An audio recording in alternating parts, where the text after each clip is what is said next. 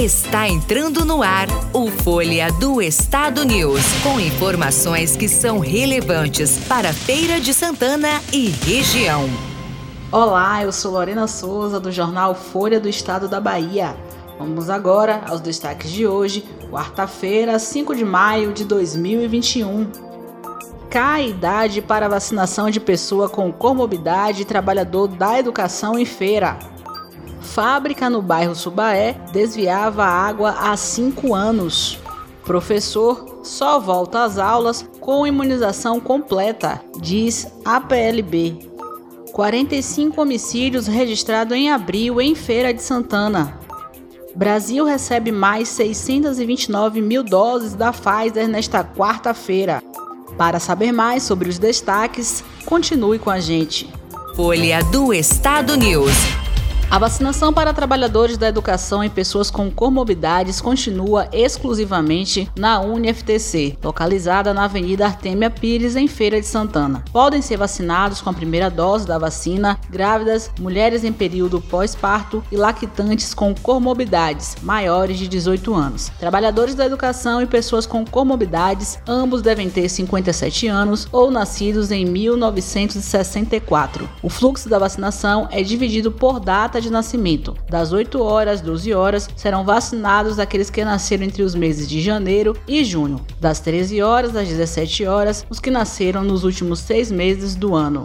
A Embasa localizou na semana passada uma ligação clandestina de água utilizada para abastecer uma indústria no bairro Subaé, em Feira de Santana. A suspeita é que a empresa que fabrica tanques para lavagem de roupas estava usando de maneira irregular a água tratada da rede de abastecimento há mais de cinco anos. Segundo a empresa pública, as ações para identificar e coibir as fraudes no consumo de água, como as ligações clandestinas ou a adulteração do hidrômetro, são intensificadas. No ano passado, foram localizadas mais de 4 mil ligações clandestinas em feira, tanto na zona urbana como na zona rural. O número da denúncia, que é anônima, é 0800 0555 195 e informa o endereço na suposta ligação clandestina sem precisar se identificar e informar o endereço da suposta ligação clandestina sem precisar se identificar. A APLB Sindicato decidiu em votação virtual realizada nesta quarta-feira manter o posicionamento da categoria em não retomar as aulas presenciais em Salvador até os profissionais da educação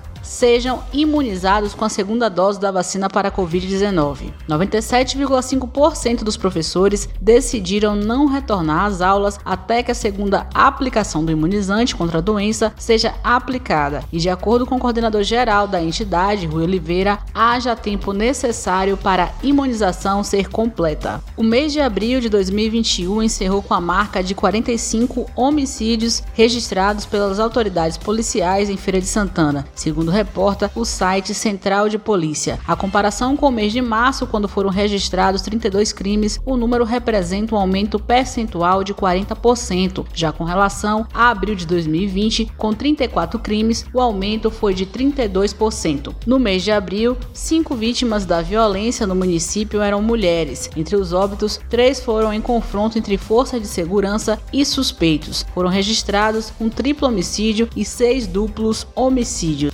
Mais 629 mil doses da vacina da Pfizer chegam nesta quarta-feira ao Brasil. O avião com os imunizantes deve pousar no aeroporto de Viracopos, em Campinas, às 19 horas e 55 minutos. É o segundo carregamento do imunizante contra a Covid-19 da farmacêutica a desembarcar no país e faz parte de um contrato de 100 milhões de doses. A previsão é que o país receba 15 milhões até o final de junho. O restante deve chegar no segundo semestre. As entregas semanais do mês de maio vão ser realizadas toda quarta-feira. A vacina da Pfizer é a única que já tem o registro definitivo da Agência Nacional de Vigilância Sanitária e pode ser aplicada em pessoas a partir dos 16 anos de idade.